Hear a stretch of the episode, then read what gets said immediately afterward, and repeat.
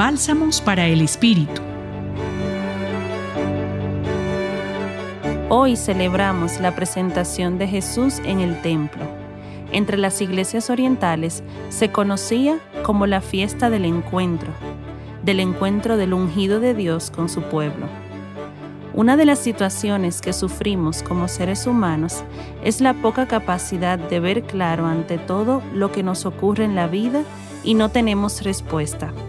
Ante nuestras tinieblas aparece Jesús como la luz del mundo, la luz para todos y cada uno de nosotros. Hoy, el Evangelio de Lucas, vemos como dos personas mayores, Simeón y Ana, con la ayuda del Espíritu Santo, descubren a Jesús no solo como un hombre especial, sino como Dios, el Salvador, luz para alumbrar las naciones.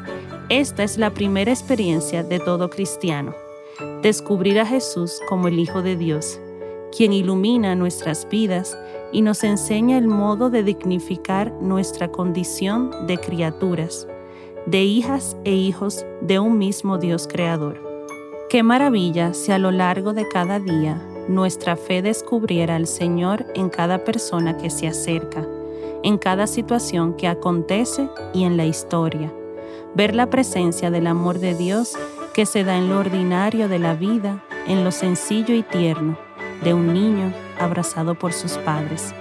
Que durante el día de hoy me acompañe la actitud interior de reconocer el modo de Dios hacerse presente en mi cotidianidad.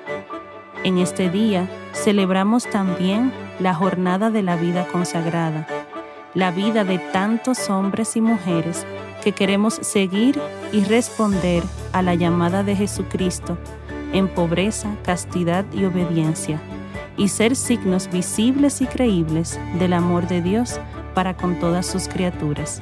En esta reflexión los acompañó Aura Camilo, religiosa del apostolado, colaboradora del Centro Pastoral San Francisco Javier de la Pontificia Universidad Javeriana. Bálsamos para el Espíritu. Escúchalos cada día en la página web del Centro Pastoral y en javerianestereo.com.